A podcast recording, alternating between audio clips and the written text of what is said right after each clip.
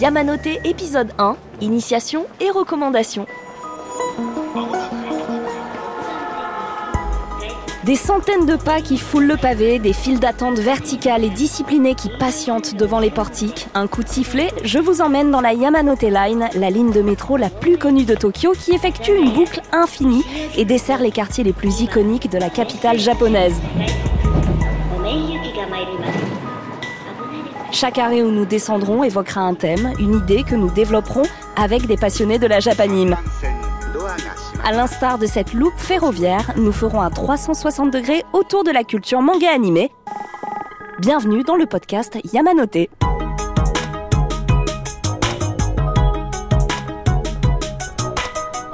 Akihabara, le paradis pour les fans de Japanime, les curieux et les passionnés se partagent les grandes artères du quartier à la recherche de tout ce qui fait fantasmer le reste du monde, manga, anime, jeux vidéo et high-tech.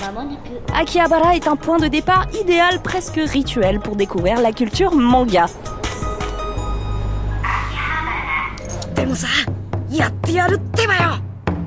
で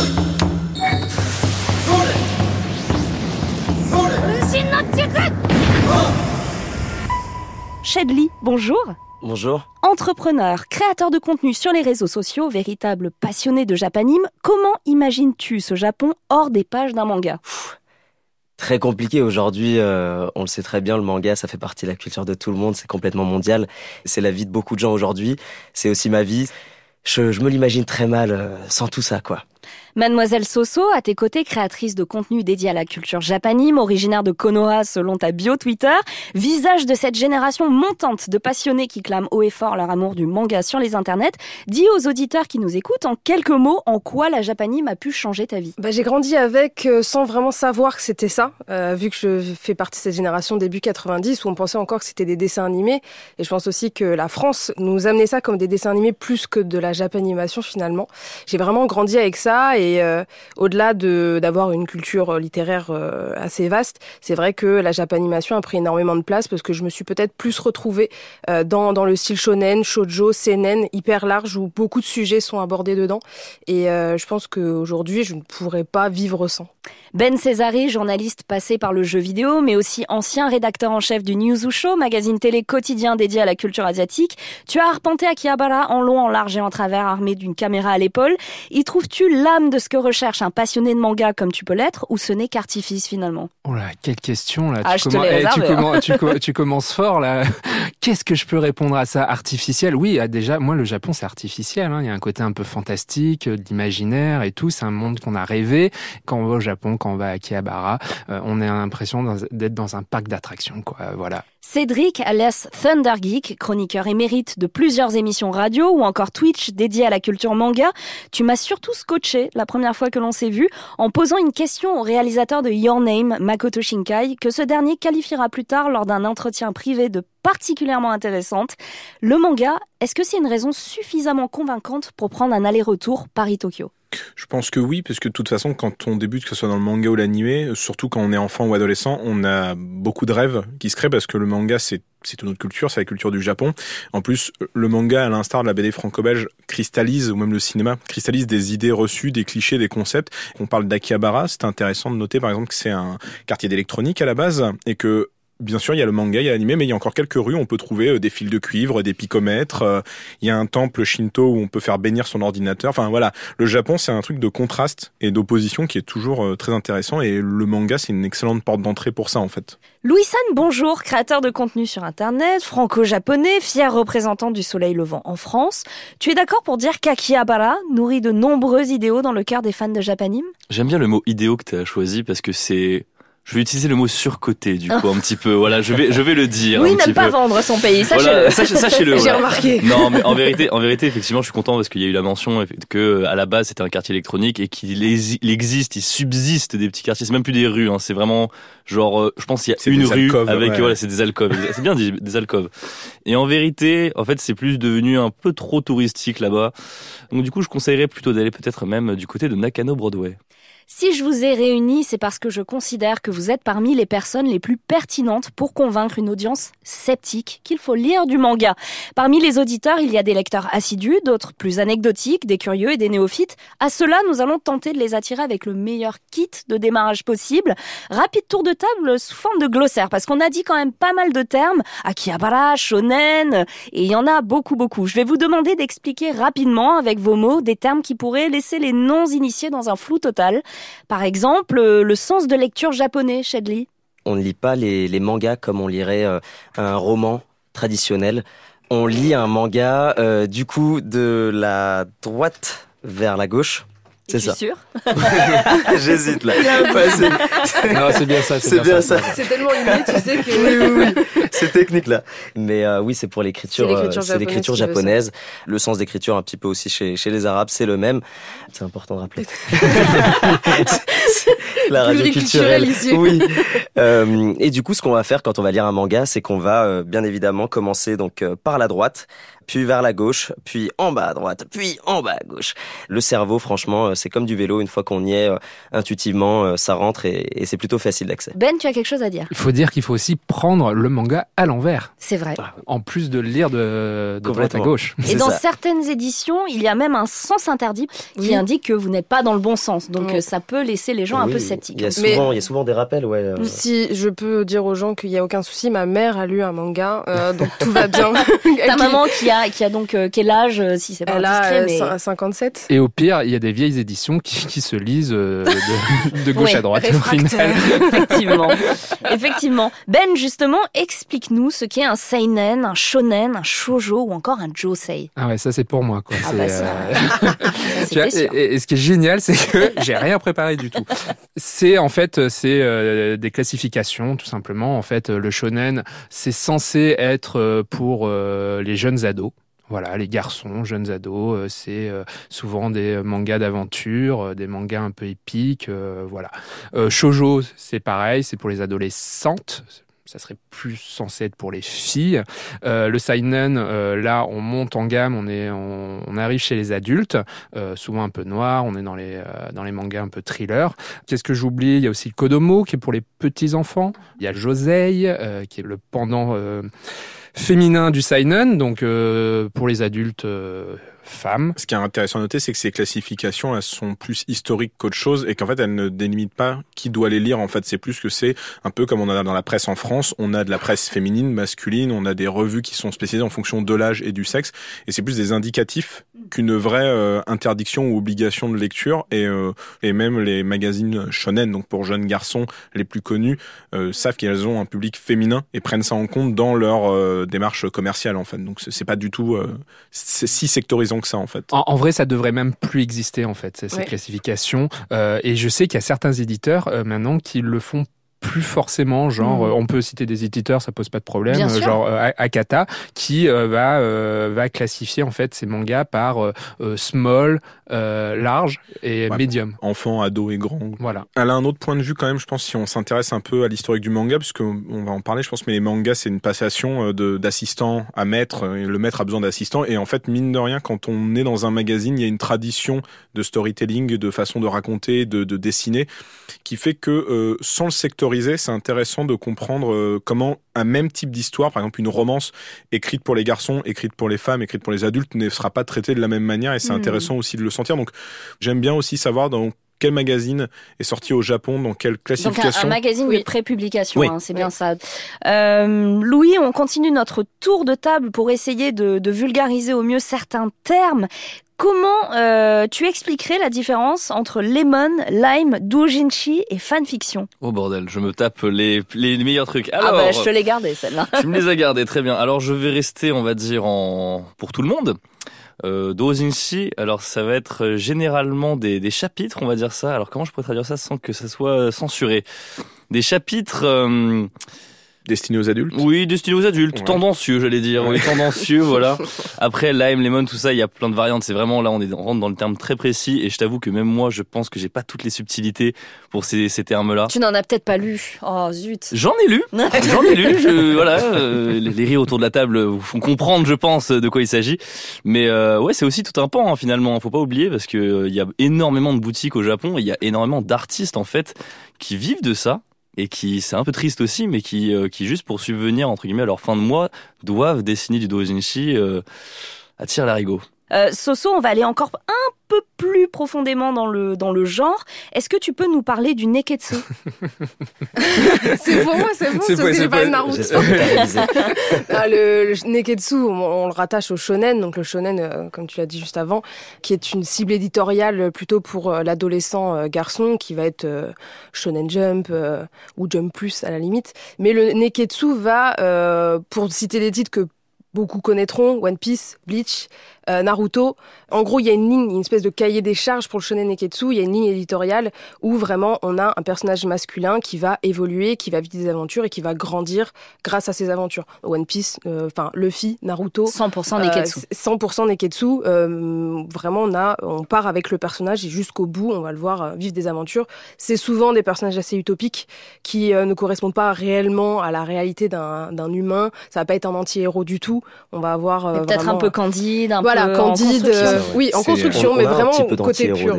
C'est Ah. le terme japonais, de toute façon, c'est Sang Bouillant. La série qui cristallise le mieux ça pour euh, les, les plus vieux, c'est enfin, les deux séries, c'est Dragon Ball et Senseiya, où les Mm. personnages, en fait, souvent sont l'un des codes les plus connus, c'est qu'au bord de la mort, ils se surpassent et Oui. ils se transcendent pour atteindre un nouveau stade de, de pouvoir, d'évolution. Et, euh, et c'est ce qu'on voyait dans Senseiya, où les personnages deviennent aveugles, mais par la simple force de la volonté, ils retrouvent la vue. euh, Ah, c'est beau. ah ouais, c'est- utopique, c'est euh, pratique. Senseiya, on peut presque même le mettre euh, au-delà du, du shonen, quoi. Tu vois, euh, sur le côté un peu. euh, Il y a- moi, je trouve qu'il y a un gros débat quand même. euh, Enfin. en France, sur euh, la limite entre shonen et seinen, sur le Mhm. terme de violence, alors qu'en fait, Il y a plusieurs exemples comme ça. Moi, Mais je vais aller plus loin. Je vais, ça va faire débat. My Hero Academia, euh, c'est limite juste hein, des fois en termes de violence. Il y a une parce que- violence psychologique Mhm. dedans euh, que je trouve euh, limite, quoi. Tu vois. Donc, euh, et c'est du pur shonen, quoi. les en fait- limites sont dures à. Ouais, la, la limite, elle se tient peut-être pas sur le concept de la violence, Ouais. mais sur le concept de, de l'impact de réflexion, dans le sens que Oui. My Hero Academia ou Naruto sont des, des shonen qui, malgré leur taux de violence, que ce soit physique ou moral, restent quand même dans une espèce d'épure de construction narrative Oui. sur des héros un Moi, peu je pense, valeureux ouais, qui je suis vont se d'accord, la violence euh, ne- n'est pas une catégorisation shonen ou seinen. Il y a de la, vi- il y a de la violence, euh, même des fois gore, dans des shonen. Je pense que vraiment, pour les Japonais, la violence, elle Oui, peut être ça. montrée aux adolescents, c'est pas un problème. C'est la, a- réflexion la France Plus adulte qui va être mis dans le seinen. Ça s'explique aussi par le fait que historiquement, au Japon, euh, par rapport à la France, quand on regarde la BD franco-belge en France, on a globalement, je, je schématise très vite, mais on a plutôt les BD pour les enfants, adolescents, puis on a peut-être des BD pour adultes, mais c'est des secteurs assez séparés, et la passation se fait des fois difficilement. Il n'y a, pas d'entre-deux. en voilà, fait. le manga, Non. le manga a quand même toujours été dans la culture du Japon très fluide, et les, les enfants qui ont grandi continuent à lire du manga et ne se sont pas arrêtés. Donc il n'y a pas de stigmatisation, et c'est peut-être pour ça aussi qu'on trouve tous que les genres se mêlent assez bien, parce que les, les Japonais en lisent constamment, c'est assez naturel, un peu comme le comics pour les Américains. Shedley. Bon, il y avait différents débats. euh, je pense à, à Zemmour notamment quand il disait que voilà c'était la violence, etc. Les animés, etc. Euh, non, cette violence, euh, elle est justifiée. Tu vas avoir euh, des scènes de violence dans les films ou de séries, etc. Si tu en as dans les mangas, elle est toujours justifiée et t'as toujours une réflexion à mener derrière, comme un gros documentaire. qui diffère. Ian Fleming, le créateur de James Bond, il disait l'humanité de toute façon est fait que de sexe, de violence, et de guerre et de mort. Et euh, je pense que les Japonais, de par leur nature euh, shintoïste et bouddhiste, ils ont ce rapport de toute façon très euh, en Europe, c'est quand même quelque chose d'assez vulgaire, la, la violence, le fait d'être trivial, le fait de penser au sexe. Voilà. Bah, c'est la culture européenne qui a fait ça via les religions, alors que la religion shintoïste, qui est une religion majoritairement japonaise, et le bouddhisme qui se sont mêlés ensemble, font qu'il y a beaucoup plus de permissivité sur beaucoup d'axes liés à la violence et au sexe, qui fait que ça débride beaucoup les, les, les esprits. On a demandé aux gens dans la rue quelles étaient leurs lectures incontournables. Je vous propose d'écouter. Est-ce que tu lis des mangas Euh, J'en ai quelques-uns, oui. J'ai repris euh, Nana récemment, ça fait trop longtemps. La suite, s'il vous plaît. Ok. Actuellement, je lis One Piece. Euh, Je lis aussi euh, des webtoons, des manhwa aussi, Elicide. Euh, oui, un petit peu, un peu. Quel est le premier manga que vous avez lu Moi, le premier, c'est en fait, c'est Promised the Neverland. 起きて Ohayo, Emma. Ohayo, Emma. Moi, c'est One Piece. Ah, Luffy, bien sûr. Comme d'habitude. Solo Leveling, Tales of the Man God, Emperor Magic, The Beginning After the End. Avant, j'étais assez réticent. J'ai commencé par de la BD, enfant. Ma compagne, euh, celle qui m'a beaucoup branché sur l'univers des mangas, notamment avec euh, bah, One Piece, beaucoup No Hero, enfin pas mal de séries mangas et que, auxquelles j'ai accroché. Alors pas tout de suite, mais ça a pris un certain temps. Mon petit frère euh, dépense tous ses sous dans les mangas, tout son argent de poche. Quand moi je reçois mon salaire, il me dit ah ça fait tant de mangas qu'on peut acheter, tu vois. Il a, c'est vraiment son référentiel unique. Est-ce que tu dirais que les mangas ou les animés, c'est encore quelque chose pour les enfants ou ça s'adresse à tout le monde? Ceux qui disent ça, c'est ceux qui regardent pas déjà. J'en connais plein, j'en ai dans mon entourage. C'est pour tout le monde, hein. Même moi, j'ai déjà 23 ans, mais je regarde beaucoup des animés. Ah, complètement, ouais, ouais, ouais. Je pense que c'est une manière de s'intéresser à la lecture qui est vachement plus ouverte et libre à tout le monde, tu vois. Mes amis, mes potes, ils regardent des animés aussi. Et ils ont déjà 30 ans ou tout. euh, enfin. Au tout début, moi j'ai commencé quand j'étais très jeune, mais je continue toujours à regarder parce que je pense que c'est pour tous les âges. C'est vraiment euh, un truc qui peut s'adresser aux enfants comme aux adultes. Dans quels termes vous expliqueriez à votre grand-mère, par exemple, ce qu'est un manga? Oh bah alors déjà même pour mes propres parents j'ai du mal à l'expliquer parce que pour eux c'est mal dessiné, c'est pas très adulte. Pour un grand-parent alors là je dirais que voilà c'est un dessin animé qui s'adresse à tout le monde avec des univers et des mondes différents. Alors moi, je dirais déjà c'est une BD japonaise. Enfin, je crois. Euh, je sais pas, ça se lave à l'envers. Et ça a des beaux dessins. Bah, un manga, c'est par exemple. euh, en fait, c'est. euh, je sais pas comment expliquer, mais. genre, c'est l'aventure, quoi. On a eu des, des intervenants très très intéressants et de tout âge, hein, dont le dernier euh, qui doit avoir une dizaine d'années, vraiment extrêmement mignon. Avant, dans le monde d'avant, les peut-être les premières séries, les premiers mangas, les premiers animés étaient à la télé. Euh, ben, comme on disait dans l'introduction, tu as été euh, rédacteur en chef d'une émission quotidienne dédiée à la culture, notamment manga, Ouais. sur une chaîne qui avait comme postulat de base de diffuser le lendemain de leur diffusion japonaise des dessins animés japonais en France. Aujourd'hui, on se rend bien compte avec l'offre qui est très très très variée sur Internet, euh, l'offre à la demande de l'offre payante, donc qui obéit à une économie très particulière et très ciblée.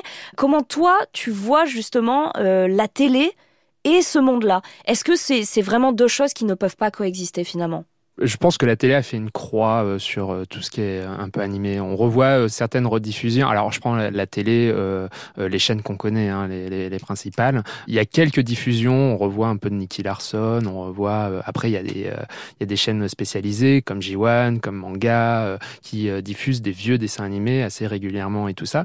Mais il manque toutes ces nouveautés qui n'existent plus, qui existent seulement sur euh, justement les plateformes de streaming. Euh, On a Netflix, on a Prime Video, qui ressortent aussi des vieux dessins animés. Et c'est que sur ces plateformes qu'on va pouvoir euh, voir aussi les récents, les, les anciens. Et la télé aujourd'hui, euh, euh, je pense qu'ils ont complètement abandonné euh, ce côté un peu série qu'on regarde régulièrement. Euh, et je pense que euh, c'est plus dans leur euh, dans leur vision de la télé d'aujourd'hui, quoi. Alors, aujourd'hui, on peut remercier notamment euh, des chaînes de télévision qui nous ont euh, initiés euh, à Naruto, qui nous ont Canal initiés. Plus en, en clair, GTO, merci. ouais, Full Metal. euh, pas Là, on, par- on parle on parle d'avant. Euh, Parce qu'aujourd'hui, la télé. Mais euh, aujourd'hui, on est passé sur du Netflix, sur du Crunchyroll, etc. Des abonnements qui sont de plus en plus ouverts et accessibles, euh, des abonnements euh, familiaux, etc. Il y a de plus en plus de facilité à entrer dans ce monde-là. Soso, justement, tu parlais de, de ta maman à qui tu as fait découvrir un manga. Ta maman qui aurait été devant la télé et qui aurait pu tomber euh, par hasard euh, sur un dessin animé japonais. Il faut que ce soit toi qui lui explique, qui lui montre finalement, puisque cette offre, comme le dit Ben Césari, euh, n'existe plus, puisque la télé a tout simplement abandonné euh, euh, cet univers-là. Est-ce que aujourd'hui tu penses que ça a un rôle à jouer dans le fait que une certaine partie de la population, une certaine audience, peut-être une certaine génération ne s'intéresse pas à la culture manga et que finalement les seuls échos qu'ils en ont, c'est à travers leurs enfants, leurs petits-enfants, leurs neveux et nièces, ou les médias qui sont pas toujours bienveillants à, l'égard de cette culture En fait, c'est un impact énorme finalement, puisque même je le vois des fois avec certains abonnés qui rêveraient que leurs euh, parents regardent avec eux euh, des animés euh, plutôt que de du coup s'enfermer dans sa chambre, regarder son manga et eux ils regardent TF1 comme tout le monde. Et je pense que c'est bien d'apporter une sorte de partage et aussi je pense que ce qui est intéressant, et c'est ce que j'ai fait avec ma mère, faut sortir des sentiers battus, parce que nos parents, ils ont vu Dragon Ball, Dragon Ball Z, ils ont vu euh, Nicky Larson, euh, ils ont connu tout ça, sauf que euh, moi, par exemple, ma mère, Dragon Ball, était là, oh, c'est quoi ce truc de garçon, euh, ça, ça tape de partout. Et du coup, elle avait peut-être une image un peu fausse. Après, bon, je l'ai saoulée avec Pokémon et Sakura Card Captor, je pense qu'elle a fait une overdose. Puis finalement, en fait, il faut prendre une autre approche, parce que beaucoup me disent, oh, moi j'aimerais trop que ma mère regarde One Piece ou Naruto. Mais ça se trouve, ta mère ou ton père ne peut pas regarder ça, mais il y a tellement d'autres choses qu'elle peut regarder ou lire. Moi, j'ai proposé Kowloon à ma mère parce que c'est un CNN parce que c'est quelque chose de peut-être plus adulte avec euh, euh, beaucoup moins connu. Vous lui montrer, je sais pas, Nana, qui ressemble peut-être à une série euh, un peu américaine de filles, mais beaucoup plus adulte. Il faut vraiment essayer de voir ce qui leur plaît à la télé, et il y aura forcément une version animée ou manga en fait, parce que c'est tellement vaste que vous pouvez proposer autre chose que ce qui existe et qui est super connu. Beaucoup de gens veulent se lancer dans l'aventure du manga, mais ne savent pas ce qui pourrait vraiment leur correspondre. Je vous propose de donner chacun un titre que vous considérez comme incontournable et à quel public il s'adresserait justement pour accrocher le wagon euh, de Soso. Par exemple, je commence. Le Gourmet solitaire, œuvre de Jiro Taniguchi pour les adeptes de BD franco-belge et aimant la bonne nourriture. Cédric, est-ce que tu aurais un titre, peut-être, qui correspondrait à une certaine partie de la population? Et pourquoi? euh, Oui, moi je conseillerais euh, les œuvres de Naoki Urasawa, qui est l'un des maîtres du thriller. Principalement, moi je recommanderais 20th euh, Century Boy ou Monster, peut-être même plus Monster encore, qui a une structure de narration assez classique, beaucoup plus chronologique, pour faire très court, c'est sur un chirurgien japonais qui euh, sauve un garçon d'une opération euh, au cerveau euh, au lieu de sauver un, riche bourgeois. Il est rétrogradé pour cette action et le garçon en plus disparaît quelques semaines plus tard. Et une dizaine d'années plus tard, il découvre qu'il y a un tueur en série dans le Berlin réunifié et il va découvrir qu'en fait c'est le jeune garçon qui l'a sauvé il y a des années et un peu comme Frankenstein et sa créature, il est traqué par la police parce qu'on l'accuse des crimes et il décide qu'il doit arrêter le tueur qui se fait appeler Monster. On a tous les codes des bons thrillers qu'on peut même encore voir au cinéma et ou des séries télé qui pouvaient marquer euh, comme le fugitif. Mhm. C'est très marqué de la série télé le fugitif et je trouve que Naoki Urasawa, il a un univers et une patte graphique qui touche la BD franco-belge, il a gagné des prix à Angoulême qui fait que c'est une porte d'entrée je trouve assez simple pour un public pas forcément féru de ce qu'on appelait les shonen neketsu, les trucs pour adolescents ou enfants. Ben Césari justement qui aurait beaucoup à dire sur Naoki Urasawa, est-ce que tu aurais un titre qui s'adresserait peut-être à une certaine tranche de la population et pourquoi selon toi? Putain, il y a tellement de titres trop bien. il en faut qu'un. Il en faut qu'un, il faut que j'en choisisse qu'un, ce serait ouf quoi. J'ai envie de choisir Akira, j'ai envie de choisir qui est la base. ben un, un, seul. Alors ça, ça va faire débat. Et tu il sais... est là pour clivant, Ben César. Non, et tu sais de, et tu sais de quel manga. Alors, si on considère ça comme un manga dont je vais parler, je vais parler de Last Man. Ah. ah. Alors là, il faut savoir que Ben César et moi avons travaillé euh, plusieurs années ensemble. La semaine, c'était devenu mon, mon quotidien. C'était une personne, une entité qui me suivait partout. Tant il, il en parlait. Il est de retour, il est là. La semaine est un manga français écrit par Bastien Vives, Michael Salanville et euh, euh Balak. J'allais dire Balek. Mais c'est pas, pas, pareil. non, mais il s'en Balek aussi en interview et c'est ça qui est plutôt cool avec lui. Et, euh, et c'est juste en fait un éloge à tout, tout, tout ce que vous avez connu dans les années 90, que ce soit les films, les personnages, les mangas, les animés, se retrouvent dans ce manga. C'est juste une ode à cette époque et c'est fait avec passion. Il y a un film, euh, un film, une série d'animation euh, qui existe, qui est un préquel euh, justement de la série papier. Il y a sûrement une suite qui va être prévue aussi en animé. Je ne peux que vous le conseiller. C'est juste grandiose, quoi. C'est incroyable que tu aies réussi à remettre Last Man, mais c'est fabuleux. Soso, peut-être un titre. Je sais que tu aimes beaucoup Naruto. Euh. Je ne vais, je vais pas proposer Naruto, c'est assez connu comme ça. Je vais proposer Dragonhead. de Ah. Mochizuki. Très bien, très bon choix, très bon choix. Il y a que de l'amour autour de la pour, table. pour moi, il y a plusieurs aspects qui font que euh, c'est intéressant de l'acheter, ce manga. Non seulement son aspect euh, visuel, ou si vous aimez collectionner, avoir des belles éditions à la maison, vous avez cinq énormes tomes euh, trop beaux. Euh, donc euh, déjà, moi je sais que j'aime bien avoir ça dans ma, bibliothèque. Si vous aimez pas le petit format manga classique, merci Pika pour l'édition. Mais au-delà de ça, je pense que pour ceux qui ont aimé Walking Dead, qui est sorti sept ans après, j'ai été surprise par ce manga. J'en ai fait des cauchemars, faut le savoir. Mais euh, c'était tellement prenant. Euh, c'est une œuvre vraiment extrêmement sombre. Et euh, pour tous ceux qui aiment l'épouvante, euh, et en même temps, euh, il y a un côté psychologique. On ne sait pas qui sont les méchants. Est-ce que c'est justement cette peur de l'obscurité ou les humains eux-mêmes qui sont vraiment les, les, les nos, véritables ennemis, un peu comme dans Walking Dead en fait finalement. Je pense que Dragonen va vous surprendre. J'ai pas envie de vous spoil parce que le problème c'est que si je dépasse la moitié du tome 1, euh, ça va partir sur un spoil énorme vous, ça va vous gâcher la surprise. Mais vous allez vous, vous partir dans une aventure qui changera complètement de l'image que vous avez de- du manga. Shedley. Alors, moi, j'ai deux propositions, une animée, une manga. Une seule Shedley. es Mais c'est dur. Si vous voulez découvrir les animés, euh, Je sens qu'il va tricher. Il va, Il va tricher, il va réussir à faire une pirouette. mais t'as raison, moi j'ai triché bon. un non, peu. non, non, je vais pour pour ceux qui ont envie vraiment de, de découvrir le monde de l'animation japonaise, parce qu'on on parlait de ça au, au tout départ, plutôt que voilà la partie manga, mais c'est aussi une très belle porte d'entrée côté manga, sans lire le manga, parce que vous allez très vite comprendre. Euh, moi, je vais vous parler d'Hunter x Hunter. Hmm. Hunter X Hunter. Non, Donc moi, je dans, Hunter, tu m'enlèves ce Hunter X. X Hunter. Ça s'écrit comme ça. Ça Mais, se dit euh, comme ça, c'est pour que les gens comprennent. Il est fait tant pour euh, les personnes qui ont envie euh, d'un peu d'action. Un petit peu de neketsu, un garçon qui va réunir des personnes à sa cause, qui va se faire un super ami, euh, des super amis, etc. Et qui va euh, se retrouver contre des, des ennemis complètement euh, overpowered, overcheatés, et va devoir s'entraîner, euh, et complètement loufoque aussi, qui va devoir se dépasser pour les battre. Et euh, à la fois aux plus jeunes qui vont vouloir chercher un petit peu d'aventure. Clairement, il est fait vraiment pour tout le monde, Hunter Hunter. Et, euh, et pour le côté manga, j'aurais dit Bleach. J'aurais dit Bleach. hein, c'est J'ai bien, bien c'est triché. J'ai bien triché. Mais, Mais, il a, voilà. mais il a pas euh, précisé lequel 2011. d'animé. 2011. Voilà, 2011. c'est important le bien sûr, C'est très important. pour- En ouais, effet, il est beaucoup plus accessible, beaucoup plus joli que Ouais. sa version précédente, Et mais la OST. version 2011 et les OST bien évidemment. Euh, vous allez vous y plaire avec Hunter x Hunter et je pense que c'est une très bonne porte d'entrée pour la suite euh, de la Japanimation et du manga game. Je vous propose d'écouter euh, un extrait du Parisien à propos de Demon Slayer, le train de l'infini, lors de sa sortie en salle. Pour le reste du scénario et de la mise en image tapageuse, on déconseille aux adultes de s'y risquer sous peine d'être totalement largués.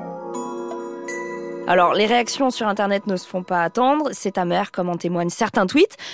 Par exemple, donc pour le arrobase le parisien, il y a encore trois semaines, personne n'avait entendu parler du film dans le milieu. Ce même film qui emballe les box-office à travers le monde depuis octobre, sachant que l'article datait de mai 2021. Merci Mathieu Pinon pour ce tweet bien acide. Est-ce que ça vous choque, ce genre d'article, en France en 2021 Shedley.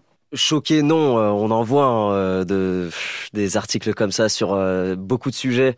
Tiens, je vais prendre le jeu vidéo par exemple. Avant le Covid, je voyais un article comme quoi le jeu vidéo était euh, officiellement une maladie mentale. L'addiction au jeu vidéo, pardon, est Ah une oui. maladie mentale, etc. Et pendant le Covid, le même article fait par les mêmes médias, grâce aux jeux vidéo, les gens sont reconnectés. Donc il y a un petit peu de ça aujourd'hui avec le monde du, du manga. On se dit bon bah finalement c'est un monde qui permet aux passionnés de se retrouver d'aller plus loin dans, dans, dans le social notamment, là où c'est très difficile aujourd'hui de créer euh, des liens humains, alors que malgré le fait qu'on soit de plus en plus connecté sur Internet, et le manga pourtant est en train de faire de belles choses.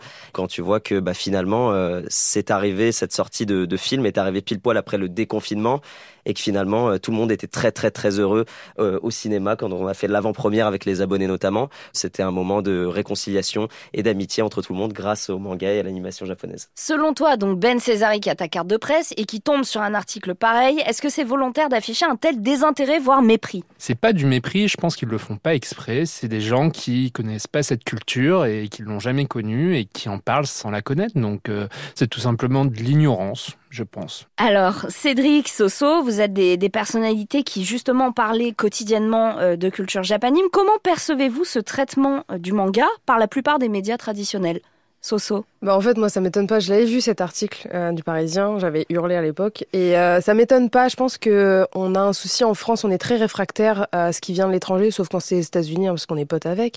Donc du coup, euh, quand c'est un Disney, euh, c'est pas un souci. Mais quand c'est japonais, du coup, oh, c'est faut pas aller voir. Beaucoup de violence. Mais par contre, montrer Rambo à son gosse de 8 ans, il y a aucun problème. Donc je pense qu'il y a une grosse hypocrisie depuis les années 90, depuis le club Dorothée, et ça n'a pas changé en fait. Il s'agirait de euh, maîtriser son sujet avant de parler. Et surtout que c'est le Parisien, c'est pas un petit article, c'est le Parisien. Et du coup, en fait, ils sont en train de continuer ce que faisaient certaines personnalités politiques dans les années 90 et même certaines personnalités il y a 2-3 ans. Je ne citerai personne. Je dirais pas que c'est pas volontaire. Je pense que ça l'est euh, clairement. Il y, il y a un gros somme, je pense. Cédric, toi qui évolues dans un milieu plus journalistique, justement, euh, milieu journalistique dont parlait euh, Soso, je vais me permettre même d'étendre mon territoire, aura la ref euh, qui pourra. Est-ce que c'est presque politique? Je te propose de réagir à un extrait sonore de notre amie Ségolène Royal. On constate aujourd'hui que les séries sont parfois beaucoup plus violentes que les films, et il faudrait aussi parler des dessins animés, notamment des dessins animés japonais qui sont exécrables, qui sont terribles. Euh, merci madame de votre... Et je ne dis pas ça parce qu'un jour je suis rentrée à la maison et mon fils de 3 ans et demi m'a dit Maman, je te casse la tête oui. Euh... Ségolène Royal, hein, député PS en 1988 sur le plateau de William Lémergie. Bah, on le sait bien, de toute façon, Ségolène Royal, elle avait acté une énorme partie de sa campagne politique à cette époque-là avec le ras-le-bol des bébés zappeurs, le livre qu'elle avait écrit pour un peu contrer cette culture-là. Ce qu'on savait moins, qu'on a découvert après, en plus, c'est qu'il fallait promouvoir l'animation française et comme ça marchait pas, deux ans après, les animés comme Pokémon et Digimon sont revenus sur euh, TF1. Euh, moi, je vais quand même être un peu l'avocat du diable parce que l'article, je le comprends en partie. Faut pas oublier que le monsieur qui écrit cet article, il est critique cinéma, il va voir un film, il n'a pas besoin de connaître le background d'un film quand il va au cinéma. Et quand on regarde ce film-là, Demon Slayer, il n'y a aucune contextualisation. Si on est quelqu'un qui ne connaît pas, on se dit, ah, c'est le dernier succès animé, lui, il ne connaît que les Miyazaki, les Ghibli, on lui dit, bah, va voir ça, c'est un animé japonais, et donc il y va. Là, il y a aucune porte d'entrée alors que par exemple un film comme euh, on parle les, les Mamoru Soda, euh, les les Makoto Shinkai, Your Name, les euh, Garçons et la Bête sont des films cinéma pensés pour le cinéma avec une structure en trois actes plus classique. Là, c'était un film de fans fait pour les fans. Donc je comprends, mais effectivement, je trouve que c'est un poil trop salé à mon goût. Un poil trop salé. Ouais. Louis, justement, euh, un tel article, une telle euh, défiance vis-à-vis de la culture manga pourrait-elle voir le jour euh, au Japon? Est-ce que c'est culturel? Est-ce que c'est propre à chez nous? Ou même au Japon, on peut voir aussi ce genre d'article, ce genre de mépris Alors, je me vaguement dissimulé? Moi, j'ai un tout autre avis là-dessus. Je pense que c'est vraiment volontaire de vouloir piquer les fans parce que ça va faire du clic parce que les émotions négatives sont vachement plus partageables que les émotions positives. Et je pense que le Parisien, en sortant ça, il savait pertinemment qu'il allait avoir une énorme communauté dessus. Et ils ont super bien réussi leur com en fait. Donc, Donc là, tu es en train de dire que ce, ce, podcast qui a vocation à parler de manière améliorative du manga fera moins de clics Bon bah alors c'est la guerre là. Je... On va dire que le manga c'est nul. Malheureusement, euh, Les réseaux quelque chose de polémique. Oui, non mais tu, que- non, mais tu On rigoles, Ben mais est juste là. euh, Après, est-ce qu'au. Japon on peut voir quelque chose comme ça? Jamais de la vie. C'est pas possible. En fait, l'argument de effectivement ce- c'est un mauvais film euh, parce que euh, c'est pas contextualisé, etc. Je trouve qu'au contraire, qu'est-ce que c'est couillu de sortir un film aujourd'hui, enfin, en mode, t'as pas vu la saison 1 je te, je te laisse sur le côté. Oui. Là où même les Marvel commencent maintenant à faire ça, mais avant ils ne se permettaient pas. C'est-à-dire qu'on recontextualisait un petit peu un minimum pour commencer à raccrocher quelqu'un qui avait pas tout vu. Là, le film, littéralement, il te dit, tu n'as pas vu? Merci beaucoup d'être passé. Euh, justement, Louis, tu es ambassadeur du nouveau manga kaiju Hachigo, numéro 8, donc chez Kazé. Euh, récemment, on a pu voir un kaiju habiller la BNF à Paris. Est-ce que c'est habituel au Japon, déjà d'une part? Est-ce que c'est unique en France? De cette taille-là, je pense qu'en vérité, même au Japon, ça se fait pas. Je crois que c'était 46 sur 47, quelque chose comme ça. C'est monstrueux.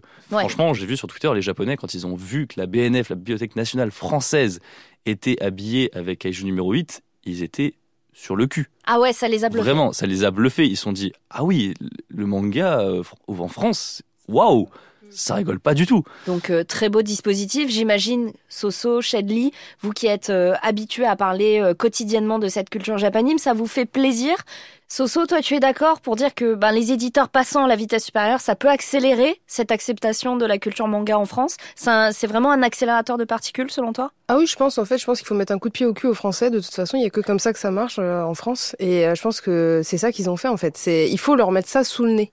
Il faut pas laisser le choix parce que de toute façon, c'est inévitable. Ça fait depuis les années 80 que ça arrive. Enfin, moi, je sais qu'à l'époque, c'est des bruits de couloir quand j'étais au lycée.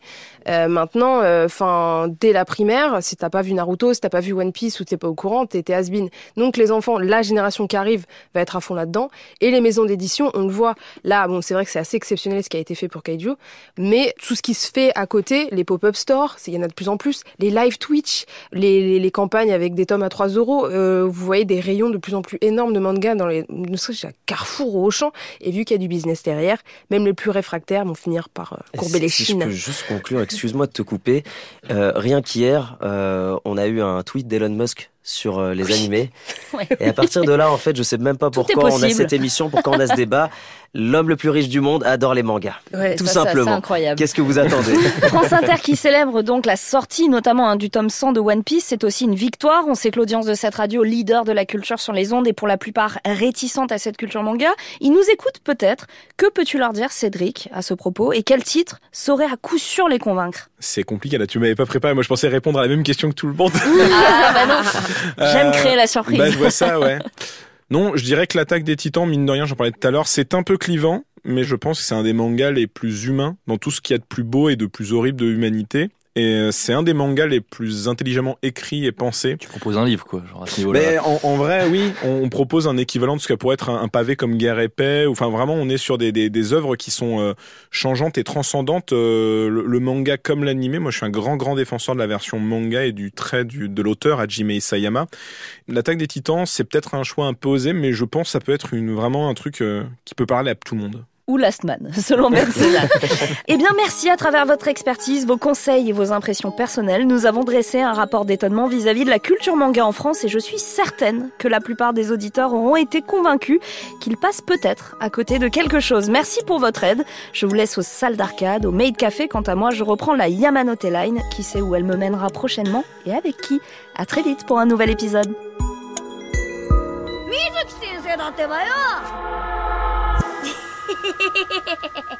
Yamanote est un podcast original de France Inter.